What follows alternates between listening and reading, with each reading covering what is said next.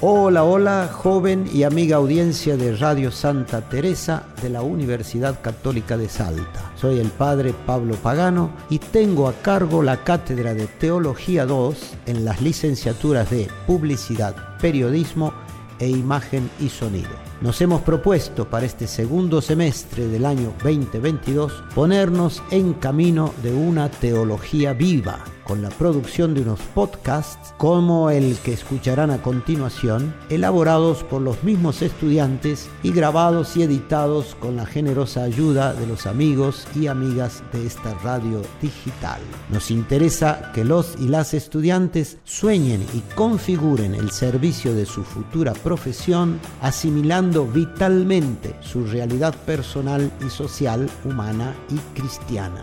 Nuestra propuesta es que la teología no venga ya envasada y cerrada, sino que sea descubierta y en cierta medida elaborada por ellos mismos, integrando la vida con la Biblia, los propios descubrimientos y conocimientos con la enseñanza y sabiduría de la Iglesia. Les dejo pues con la propuesta de hoy.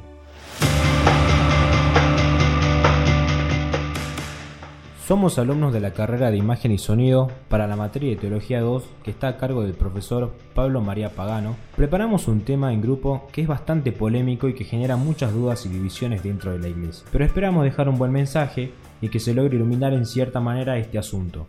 Este grupo está conformado por Martín Roldán, Tomás Ciares, Benjamín Neri, Tomás González y por quien les habla Francisco Flores. Este podcast va a tratar sobre la polémica generada ante el planteo que los jóvenes se hacían hace décadas y hasta aún sigue vigente. Jesús sí, iglesia no. ¿Es cierto esto? ¿Nos hacemos la pregunta Jesús sí, iglesia no? Intentamos abordar el tema de manera conceptual y concisa para poder realizar finalmente una reflexión de nuestra parte. Paso la palabra a mi compañero Martín. Jesús comunicador. Como estudiantes de las comunicaciones sociales, en sus diversas formas, nos preguntamos para empezar, ¿Jesús fue un buen comunicador o no tanto? Por lo que relatan los evangelios, Jesús fue un experto, el mejor comunicador que hasta el momento ha tenido la humanidad. Si no, ¿cómo se explica que su mensaje estuviera vigente con el correr de los siglos o que lo hubiesen acompañado en condiciones adversas cerca de 5.000 personas para escuchar su palabra con atención? No solo para recibir el pan multiplicado, aún hoy multitudes lo siguen, sobre todo entre los más pobres del planeta. Se puede decir que Jesús fue definitivamente un hombre muy agradable, simpático y a la vez profundo y auténtico. Su ejemplo de comunicación debe servirnos para entender cómo debe ser nuestro mensaje. Él nos señaló con toda claridad unas características para una mejor comunicación. Voy a nombrar algunas de ellas. Su lenguaje no era media tinta. El público no acepta la indefinición. El pegante de todo mensaje son los ejemplos y Jesús lo ponía a cada paso. Sus hermosas parábolas, son el mejor ejemplo. La gente es concreta. Para entender debe referenciar el mensaje con su vida diaria. En Jesús, sus gestos, sus milagros eran el mejor aval de sus mensajes. Al no detenerse ni ante la muerte, Él nos demostró la máxima garantía de que hablaba la verdad, de que Él es la misma verdad en persona. Yo soy el camino, la verdad y la vida. La palabrería nos ahoga, proyectando el modelo de Jesús comunicador. Como jóvenes podemos decir que, por ejemplo, Homilías muy largas están en total desbalance con la gran celebración de la Eucaristía. Jesús utilizaba permanentemente otros lenguajes de los que nosotros no somos muy conscientes y que poseen una efectividad mayor que la palabra. Silencios, gestos, ausencias, signos milagrosos, etc. Con todo, Jesús evitaba la fama y el reconocimiento público. El orgullo no solamente es falta evidente de inteligencia, sino que es irrespetuoso e ignorante. Ahora, la Iglesia. Desafiados con la pregunta inicial, Jesús sí, Iglesia no, consideremos brevemente el otro término del planteo, la Iglesia. ¿Qué es la Iglesia? Abordando la etimología y el significado de la palabra Iglesia, encontramos un tópico importante como es analizar ciertos términos específicos, que son de origen bíblico, desde una mirada teológica y no meramente lingüística. Etimología. Al comenzar por la etimología de la palabra iglesia, resulta orientador saber que su origen es un término griego, eclesia, palabra derivada del verbo ek kalein, que significa convocar. Los griegos llamaban eclesía a la asamblea de los ciudadanos iguales y libres, convocados en la plaza para discutir las leyes en un modelo de democracia directa. También llamaban así a la reunión social o familiar, e incluso a la leva de soldados para conformar un ejército.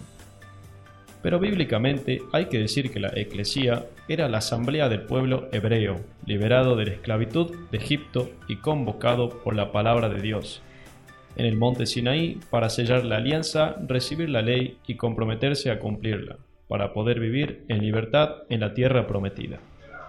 En la última cena, en la cruz, Jesús sella la nueva y eterna alianza, con el sacrificio de su vida, y en ese pacto se constituye su pueblo, su familia, su iglesia.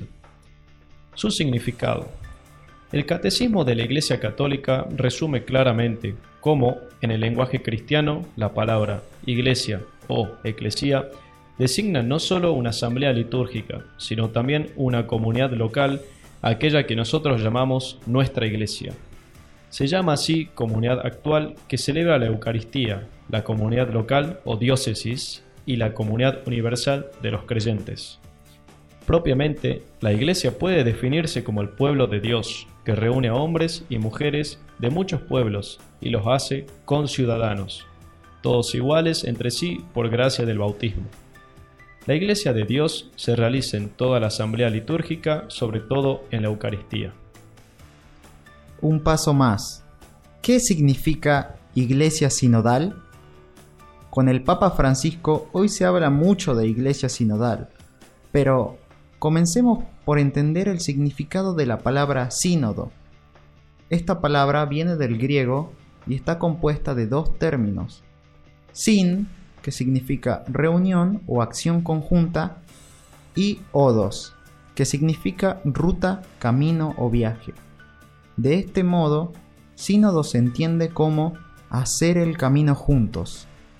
La temática del sínodo está provocada por el Santo Padre Francisco, que llama a toda la Iglesia a reflexionar sobre su profunda vocación de ser pueblo de Dios, en el que nadie sobra ni tiene por qué sentirse excluido, porque todos tienen derecho a hablar y a escuchar primero al Espíritu Santo y también a los demás. Aprendamos esta palabra, sinodalidad. Hablar de sinodalidad es reconocer la pluralidad, las polaridades en la comunidad, pero renunciando a la uniformidad, a la homogeneidad, causado por la presión y el silenciamiento de lo diferente. A imagen y semejanza de la Santísima Trinidad, el Dios cristiano es uno, pero en la comunión de tres personas distintas unidas en el amor. ¿Y qué es la comunión? Comunión es un término que surge de la alianza entre las palabras común y unión. Su significado esencial alude a la participación de dos o más entes en algo común. La palabra suele estar referida también al intercambio íntimo de la pareja, al trato familiar y a la comunicación abierta. En la iglesia, la comunión se entiende como una participación que los fieles tienen y donde gozan mutuamente entre sí de los bienes espirituales y materiales, como partes y miembros de un mismo cuerpo, convirtiéndose verdaderamente en el pueblo de Dios en comunidad. Cuando se habla de comunión, unos lo entienden en el sentido de que todo se puede votar. Esto es una democracia, por tanto votemos y decidamos en mayoría. Para otros, la comunión quiere decir que todos tenemos que estar unidos, como un ejército de batalla detrás de los que mandan. Ninguna de las dos posibles comprensiones de la comunión es la actitud adecuada, porque en la iglesia no es postura hablar simplemente de democracia, sino que en la iglesia hay que buscar el consenso, la integración de todos, de las diversidades. Y eso es la esencia de la sinodalidad. San Juan Crisóstomo decía que sínodo es sinónimo de iglesia u otro nombre de la iglesia. Reflexión. Existe una falsa dicotomía en la pregunta disparadora de nuestra conversación, es decir, una separación que se hace comúnmente y que no debería de hacerse. Me refiero a la falsa dicotomía de separar lo que es Jesús y su iglesia. Es muy popular escuchar frases como Jesús no fundó una iglesia o Jesús salva, la iglesia no. Yo creo en Jesús, pero no en la iglesia. Se hace una separación entre lo que es Jesús y su cuerpo que es la iglesia. Podemos y debemos hacer una distinción, sabemos que Jesús es el Salvador, sin embargo Jesús tiene un cuerpo, un cuerpo místico que es la iglesia, que ha sido fundada, querida por Jesucristo. Inclusive, también se escucha a personas decir, Jesús no fundó una iglesia, ni una religión. Sin embargo, en el Evangelio de San Mateo 16, del 18 al 19, dice, Y yo también te digo que tú eres Pedro, y, sobre esta roca edificaré mi iglesia, y las puertas del Hades no prevalecerán contra ellas.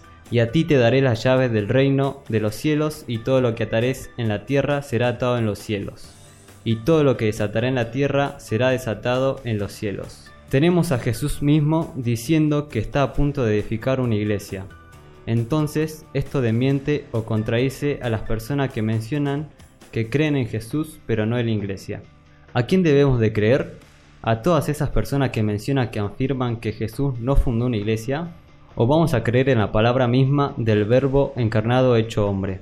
Jesús es la revelación misma, es la palabra viva de Dios, la palabra o el verbo de Dios encarnado. Y de su boca han salido estas declaraciones. Él dijo refiriéndose a Pedro, sobre esta roca edificaré mi iglesia. Entonces, decir que Jesús no fundó una iglesia es contradecir las palabras mismo del Señor Jesucristo. Podemos observar una falsa dicotomía al afirmar la cabeza y negar el cuerpo. Podemos hacer una distinción, esta es la cabeza, este es el cuerpo, pero no podemos separarlos. Así distinguimos que solo Jesús es el Salvador, pero la Iglesia es quien extiende la salvación con el poder del Espíritu Santo, que es como el alma que la anima y le da vida. Entonces, esta idea de que yo creo en Jesús, pero no creo en la iglesia, porque Jesús no fundó ninguna iglesia y ninguna religión, es sencillamente una falacia, una contradicción, una falsa dicotomía. Con toda esta reflexión me remito a explicar una última cuestión que quiero aclarar. Y es, ¿por qué hay una jerarquía en la iglesia? Existe una jerarquía dentro de la iglesia, ya que la misma fue creada por Cristo con la misión de apacentar al pueblo de Dios en su nombre. Y para ello le dio autoridad a sus apóstoles. Es cierto que la palabra jerarquía no está en boca de Jesús ni existe en el Nuevo Testamento, pero quiere aludir al ministerio de los obispos sucesores de los apóstoles y entre ellos el Papa, obispo de la Iglesia de Roma, al ministerio de prevísteros y a los diáconos. A ellos, Cristo le ha dado la misión de enseñar, santificar y servir en el gobierno o pastoreo del pueblo de Dios. Pero existe un peligro, el abuso y el monopolio en estas funciones, como si los bautizados fuéramos una clase pasiva en la comunidad. Ante esto, el Papa Francisco nos advierte y lo denuncia. Se llama clericalismo y tiene que ser superado.